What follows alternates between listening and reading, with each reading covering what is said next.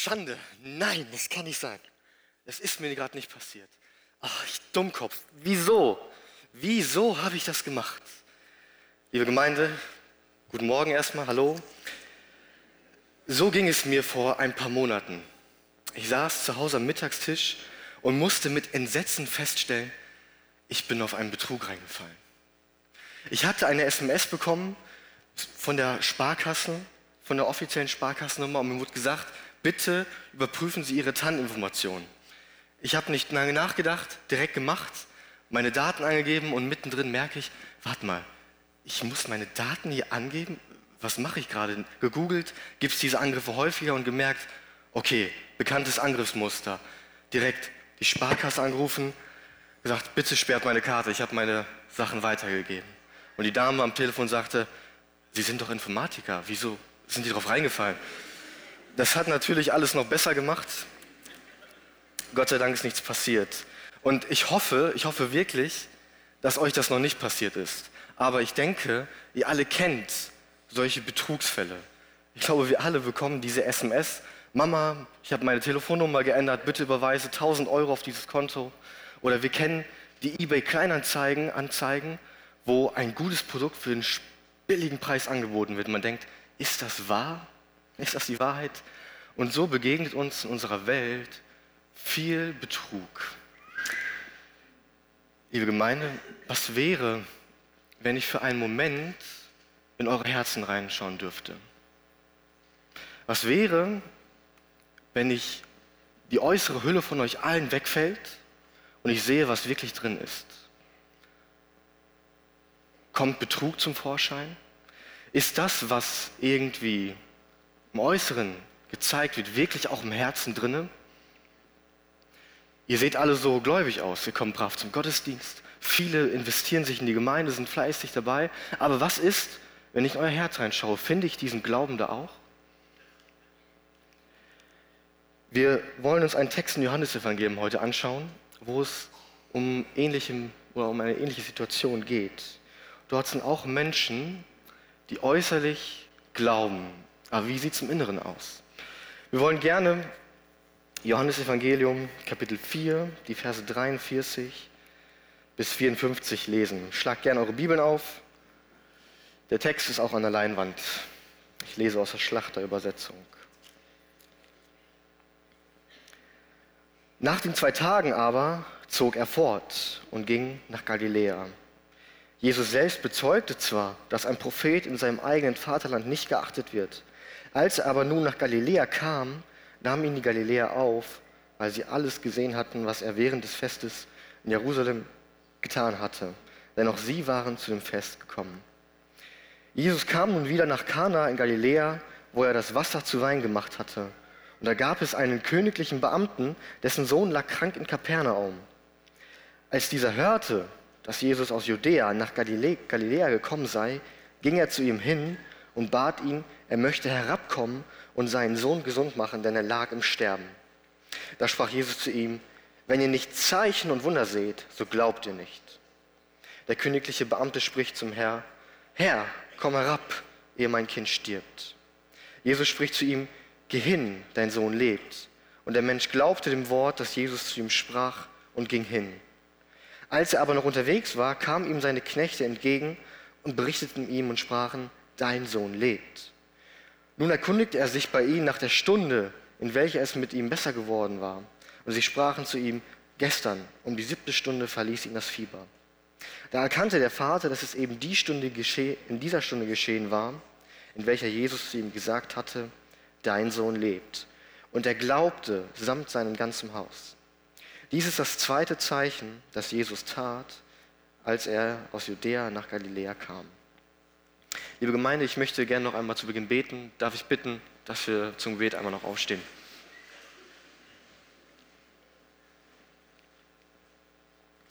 Danke, Herr, dass wir jetzt in ein Wort hineinschauen dürfen. Und ich bitte dich, dass du unsere Herzen offen machst.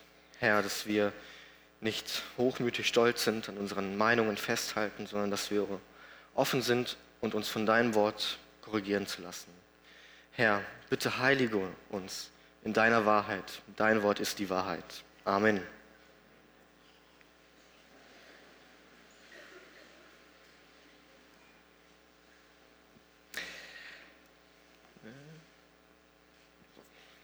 Wir beschäftigen uns als Gemeinde jetzt schon einige Sonntage mit dem Johannesevangelium.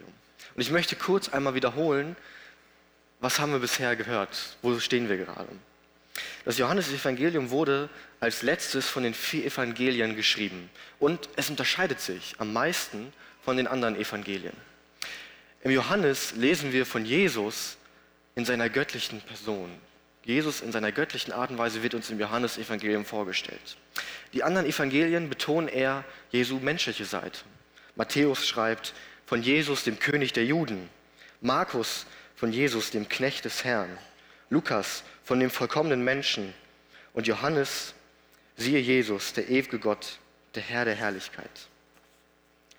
Johannes lesen wir viele Geschichten von Jesus und Lehren, die wir in den anderen Evangelien nicht lesen. Und umgekehrt finden wir einiges aus den anderen Evangelien nicht im Johannesevangelium. Das liegt daran, dass jeder Evangelist, der ein Evangelium geschrieben hat, seinen Schwerpunkt gelegt hat, seine Absicht hatte mit Evangelium. Und von Johannes können wir die Absicht in Johannes Kapitel 20 nachlesen. Kapitel 20, die Verse 30 und 31. Noch viele andere Zeichen tat Jesus nun vor seinen Jüngern, die in diesem Buch nicht geschrieben sind.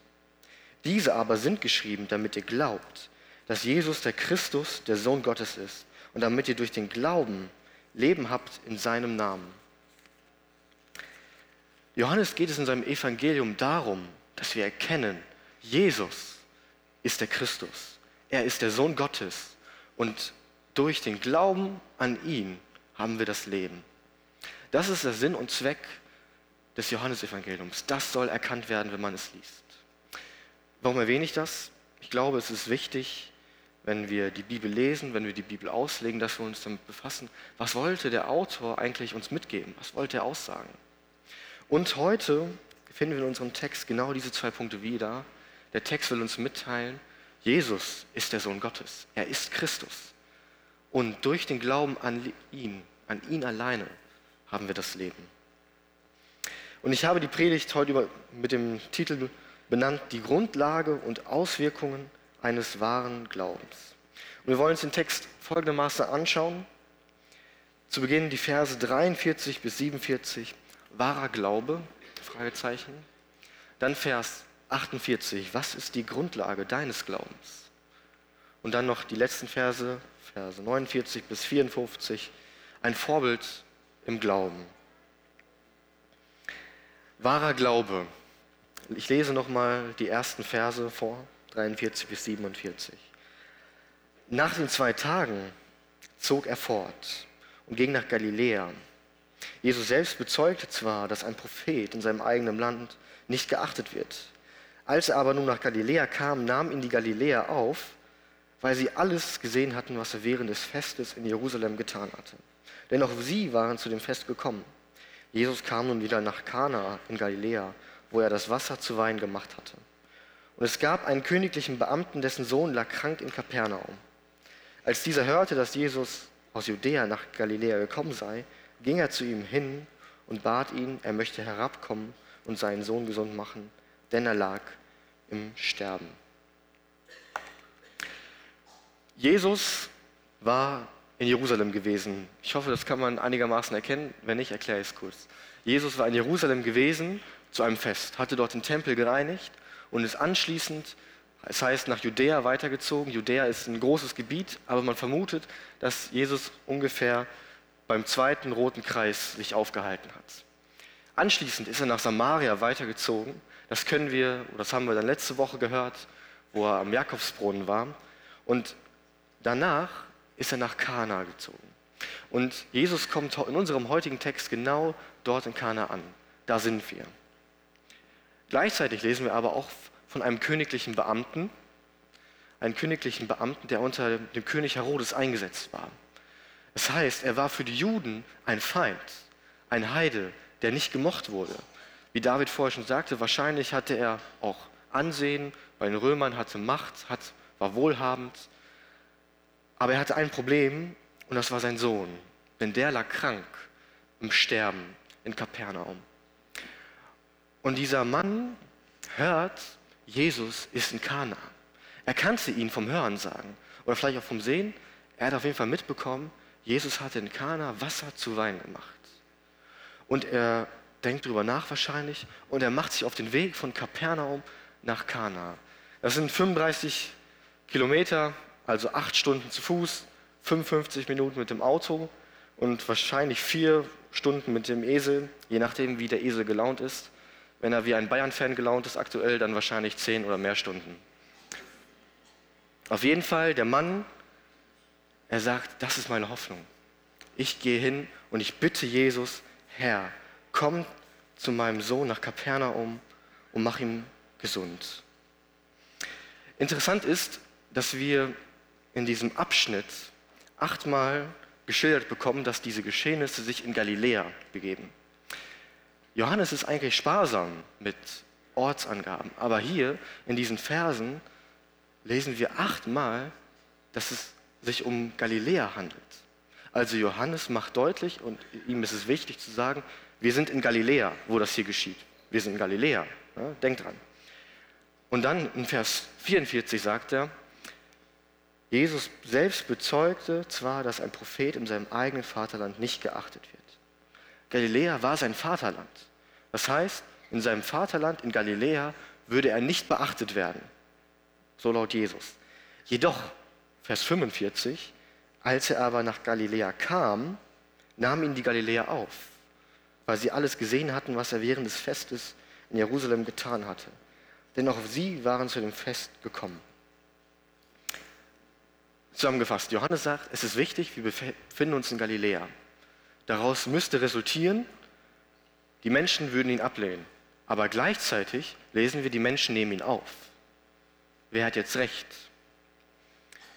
Wenn wir Johannes 2, 23 und 24 anschauen, da befindet sich Jesus in Jerusalem. Dort ist eine ähnliche Situation. Es heißt dort, die Menschen in Jerusalem glaubten Jesus. Jesus aber vertraute sich ihnen nicht an, weil er ihre Herzen kannte. Warum nicht? Weil er sah, dass äußerlich es nach Glauben aussah, aber im Herzen war kein Glaube. Da war kein Glaube im Herzen. Und das Gleiche ist hier mit den Galiläern. Äußerlich nehmen sie Jesus vielleicht auf, nehmen sie ihn an, aber im Herzen ist kein Glaube. Das können wir auch später nachlesen in Johannes 6, 64 bis 66 oder Johannes 7,5, wo deutlich gezeigt wird, die Menschen dort in der Gegend glaubten nicht an Jesus. Und wir, was ist mit uns? Wir feiern heute den zweiten Advent, Jesu Ankunft auf der Erde, beziehungsweise Jesu baldige Ankunft auf der Erde. Jesus kam nach Galiläa, obwohl er wusste, er wird nicht aufgenommen. Jesus kam vor tausend Jahren auf die Erde, obwohl er wusste, er wird nicht aufgenommen. Und trotzdem kam er in diese Welt. Trotzdem hat er sich auf den Weg gemacht, um zu suchen und zu retten, was verloren ist, was wir heute schon gehört haben. Obwohl er ganz genau wusste, wir werden ihn nicht aufnehmen. Er wird abgelehnt werden. Und liebe Gemeinde, ich glaube, in unserer heutigen Zeit ist das nicht anders. Wir erleben, dass immer mehr Menschen nicht an Gott glauben dass immer mehr ja, die Kirchen leerer werden. Es ist ein Abfall vom Glauben da. Aber Jesus ist gekommen, um zu suchen und zu retten, was verloren ist, obwohl er wusste, sie werden ihn ablehnen. Wir sehen hier einen Gott, der will, dass Menschen gerettet werden. Er kommt, lehrt, tut Zeichen, tut Wunder, wie wir heute noch im Text sehen, zeigt Missstände auf um die Menschen zur Umkehr zu bringen. Er hat ein Interesse an den Menschen. Die Frage ist, wenn wir an die Einleitung denken, was ist mit dir? Glaubst du an Jesus? Ist es bei dir wie bei den Galiläern? Äußerlich sieht es nach Glauben aus, aber im Herzen ist es eigentlich kein Glaube? Glaubst du gar nicht? Weigerst du dich, Jesus zu glauben? Weigerst du dich daran zu glauben, dass er der Christus ist, der Sohn Gottes? Sitzt du jeden Sonntag hier, produzierst heiße Luft, aber im Glauben ist nichts. Da ist nichts. Johannes 3, Vers 18 hat eine harte Botschaft. Dort sagt Jesus im zweiten Teil, Wer aber nicht glaubt, der ist schon gerichtet, weil er nicht an den Namen des eingeborenen Sohnes Gottes geglaubt hat. Wenn du nicht glaubst, auch wenn es vielleicht äußerlich so aussieht, wenn du nicht glaubst, dann bist du gerichtet. Und gerichtet heißt, du wirst ewig Qualen erleben, ewig getrennt sein von Gott. Das ist die harte Botschaft, aber es gibt Hoffnung. Der erste Teil von Vers 18, Kapitel 3 sagt, wer ihn aber an ihn glaubt, wird nicht gerichtet. Und die Hoffnung ist, Jesus kommt genau für solche Menschen auf die Welt, die ihn ablehnen, die nicht glauben, um sie zur Umkehr zu führen. Wir haben einen Herrn, der der Anfänger und Vollender des Glaubens ist. Wir haben jemanden, der die Herrlichkeit des Vaters verlassen hat, geworden ist wie wir Menschen, der gelebt hat, damit wir glauben können. Und ich will, wie Paulus, aufrufen, ich bitte stellvertretend für Christus, lass dich versöhnen mit Gott. Denn er hat den, der von keiner Sünde wusste, für uns zur Sünde gemacht, damit wir in ihm zur Gerechtigkeit Gottes würden. Was ist mit dir? Was ist, was ist mit dir? Gott widersteht dem Hochmütigen, dem Demütigen, Demütigen gibt aber Gnade. Mein Aufruf ist, oder Jesu Aufruf ist, lass dich versöhnen mit Gott. Kehr um. Glaube an Christus, den Sohn Gottes.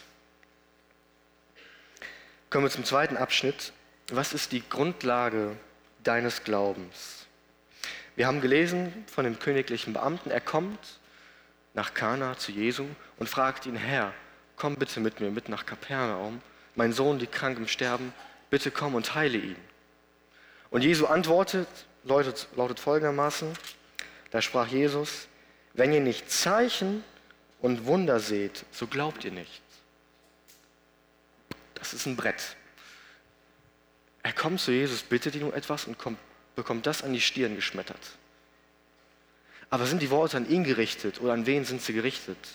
Hier heißt es, Jesus sprach zu ihm, wenn ihr nicht Zeichen und Wunder seht, glaubt ihr nicht. Also Jesus redet zu einer Menge, zu einer Menschenmenge, nicht zu einer einzelnen Person. Und das macht auch Sinn, denn wenn wir die Evangelien lesen, merken wir, dass Jesus immer wieder von ganz vielen Menschen umgeben war. Mindestens seine Jünger, in dem Fall der königliche Beamte und wir können vermuten, dass drumherum noch viele andere Galiläer waren. Und Jesus zeigt den Missstand ganz offen aus. Wenn ihr nicht Zeichen und Wunder seht, so glaubt ihr nicht. Was meint Jesus denn damit? Also Zeichen und Wunder kann man sehr ja, einfach erklären. Zeichen sind dazu da, Dinge zu bestätigen, Personen, Lehren, Gegenstände. Und Wunder sind übernatürliche Dinge, die wir nicht erklären können, die man nicht erklären kann. Die Frage wahrscheinlich, die eher aufkommt, auf was bezieht sich das Glaubt? So glaubt ihr nicht. Ja, an was, an was glauben sie denn nicht? Ich habe mal die Stellen im Johannesevangelium nach Glauben untersucht.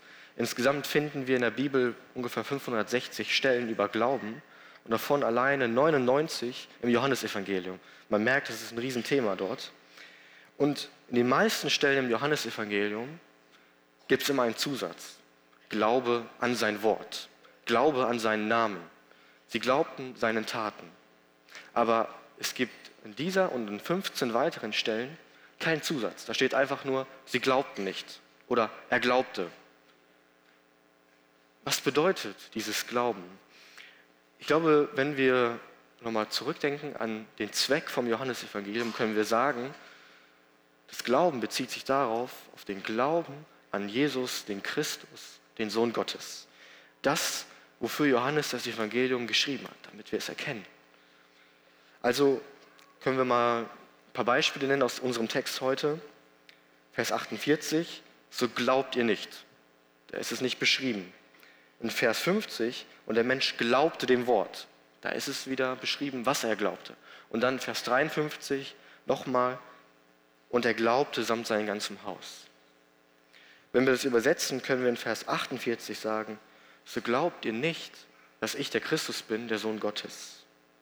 Oder Vers 53, und er glaubte samt seinem ganzen Haus, dass Jesus der Christus, der Sohn Gottes ist. Was, opala, doch, passt. Was sagt der Vers denn nun aus? Was bedeutet das für uns? Erstmal bestätigt Jesus, dass der Glaube der Galiläer nicht echt war. Ihr Glaube beruhte auf Zeichen und Wunder. Das war nicht, ich vertraue dir, sondern ich muss wissen. Ein Beispiel. Wenn jetzt David zu mir kommt und sagt, Jonas, in meinem Schrank, in meinem Büro, da ist eine Bibel. Und ich würde sagen, das glaube ich dir nicht, David. Wir gehen jetzt zusammen dahin, ich mache die Tür auf und wenn ich da drin eine Bibel sehe, dann glaube ich dir. Sonst nicht. Ist das Glauben? Nein, das ist Wissen. Das ist Wissen wollen. Wahrer biblischer Glaube ist, wie es Hebräer, der Hebräerbriefschreiber in Hebräer 11.1 sagt, es ist der, aber der Glaube eine feste Zuversicht auf das, was man hofft, eine Überzeugung von Tatsachen, die man nicht sieht. Wenn ich David wirklich glauben würde, würde ich sagen, ja David, ich vertraue dir, dass in deinem Schrank eine Bibel ist. Und wenn jemand eine Bibel suchen würde, würde ich sagen, du, geh mal in Davids Büro im Schrank, da ist eine Bibel. Das ist wahrer Glaube. Also wir sehen hier die Galiläer, sie glaubten falsch. Sie wollten wissen und nicht vertrauen. Und zusätzlich hatten sie eine falsche Grundlage.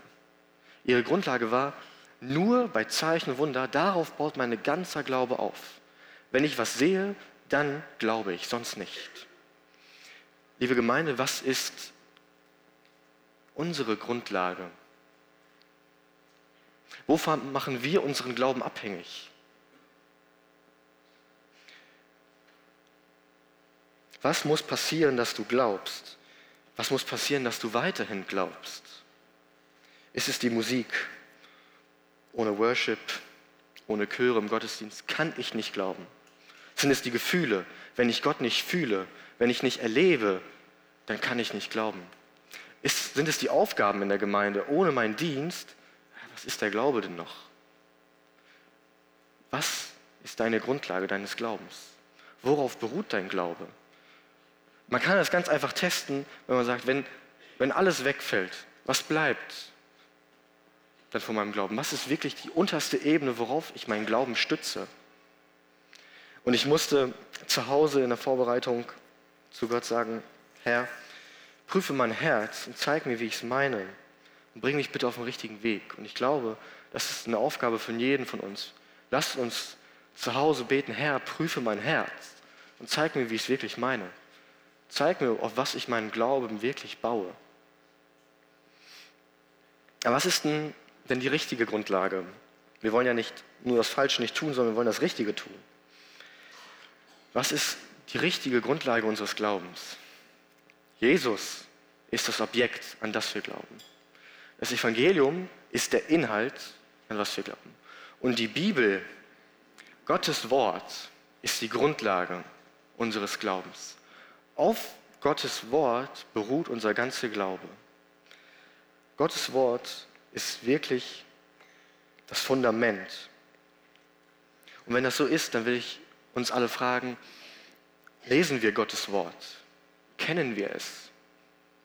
Reicht ein Vers des Tages aus der Bibel-App, ein Bild auf Pinterest oder Instagram nach dem Motto ein Verslein für ein Christlein? Ist das genügend?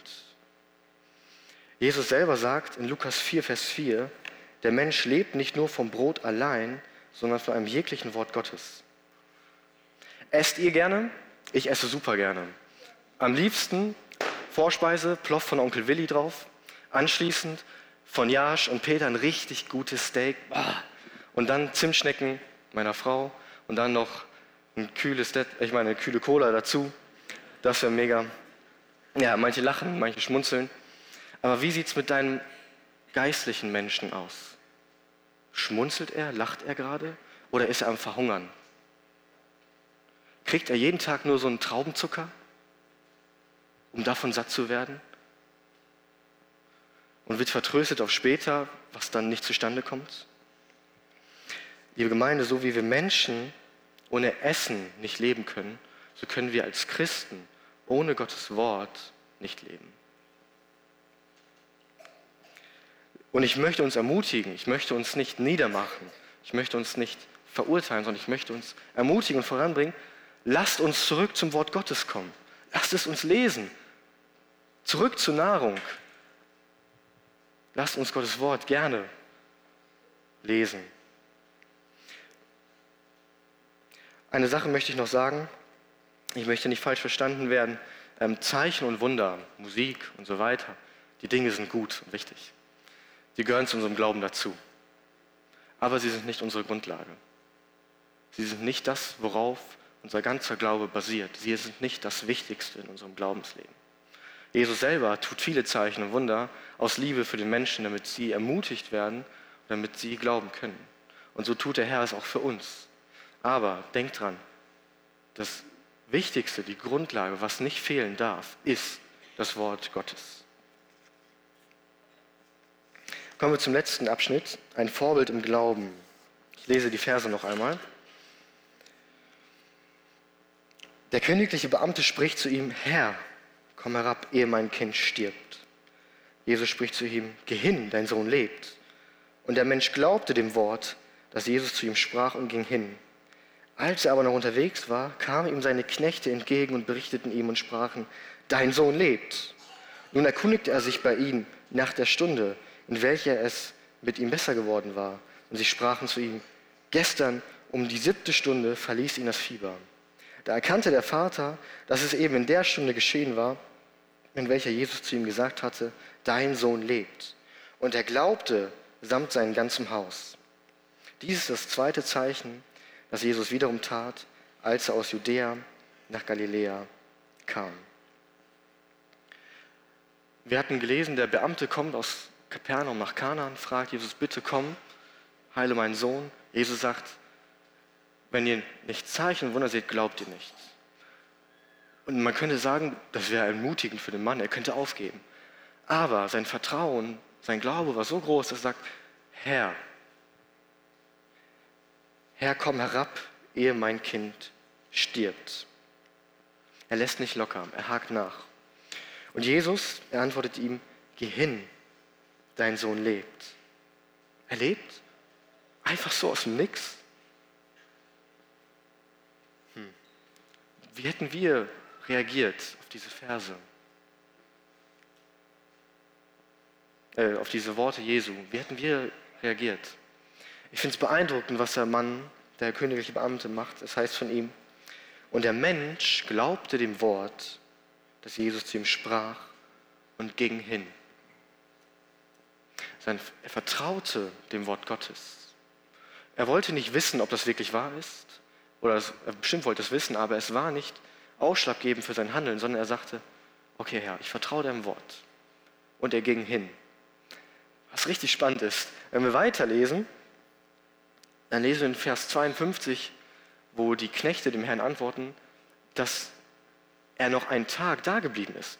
Vers 52 sagt er, sagen die Knechte, gestern um die siebte Stunde verließ ihm das Fieber. Und das war die Zeit, wo er geheilt wurde. Das heißt, der königliche Beamte, nachdem er das Wort des Herrn gehört hatte, hat noch eine ganze Nacht in Kana verbracht und ist erst am nächsten Tag losgezogen nach Kapernaum zu seinem Sohn. Das nenne ich Vertrauen. Das ist wahrer Glaube. Zu ruhen, zu hoffen, zu, eigentlich gewiss zu sein, das, was Jesus sagt, das wird erfüllt. Und Jesus, er ist Gottes Sohn. Das können wir hier sehen. Er ist Herr. Aus 35 Kilometer Entfernung kann er einen Sohn einfach so gesund machen. Das ist unser Herr. Und wir sehen auch, Jesus enttäuscht nicht. Wenn wir seinem Wort vertrauen, wir werden nicht enttäuscht. So wie der Mann, der königliche Beamte, Jesus vertraute, wir können seinem Wort vertrauen. Wir werden nicht enttäuscht. Was können wir vom Beamten lernen? Was können wir mitnehmen? Zunächst sehen wir, ein wahrer Glaube hat Folgen für die Praxis. Ich glaube, der Jakobusbriefschreiber klatscht in die Hände, freut sich. Das, was hier steht, das ist das, was ich meinte, als ich sagte, ein Glaube ohne Werke ist tot. Denn ein Glaube, ein wahrer Glaube wird von Natur aus Werke vollbringen, wird das, was er glaubt, in die Tat umsetzen. Wie sehen wir das hier? Der Mann hörte von Jesus, hatte gehört, dass er Wunder tun kann. Und es blieb nicht nur in seinem Herzen, sondern er ging hin und fragte ihn, ob er auch seinen Sohn heilen kann. Der Mann hörte das Wort Jesu, geh hin, dein Sohn lebt. Er hätte einfach stehen bleiben können, das einfach so aufnehmen können. Aber er ging wirklich hin. Er vertraute dem. Und als er am Ende erkennt in Vers 53, dass Jesus wirklich Sohn, der Sohn Gottes ist, der Christus ist, da glaubte nicht nur er, sondern sein ganzes Haus. Also, er hat es nicht einfach nur für sich behalten, den Glauben, sondern hat ihn weitererzählt an seine Familie. Und aus seiner Familie ist zum Glauben gekommen. Wir können auch sehen, dass der Glaube des Beamten auf Gottes Wort gegründet war. Und dass der Glaube nicht auf Wissen, sondern auf Vertrauen beruhte. Liebe Gemeinde, vertrauen wir Gottes Wort? Vertraust du auf Gottes Wort, dass es wahr ist? Wenn du eine Sache liest, bleibt es im Hinterkopf und das war's? Oder gehst du wirklich im Glauben, Vertrauen den nächsten Schritt? Zum Beispiel, wenn es ums Geld geht. 1. Timotheus 6,18, da heißt es, sie sollen Gutes tun, reich werden an guten Werken, freigebig sein, bereit mit anderen zu teilen, damit sie das ewige Leben ergreifen und so für sich selbst eine gute Grundlage für die Zukunft sammeln. Wenn du das liest und diesen Worten vertraust, dann wird sich etwas in deinem Portemonnaie verändern. Tut es das? Glauben wir, vertrauen wir auf Gottes Wort? Und wir können sehen, wenn du Jesus und seinen Worten vertraust, du wirst nicht enttäuscht. Wir werden nicht enttäuscht. Ich möchte zusammenfassen. Die Grundlage und Auswirkung eines wahren Glaubens. Wir haben gesehen, Jesus kommt nach Kana und findet dort Galiläer auf, die äußerlich glauben, aber im Herzen keinen wahren Glauben haben. Was ist mit dir? Was ist außen, was ist innen?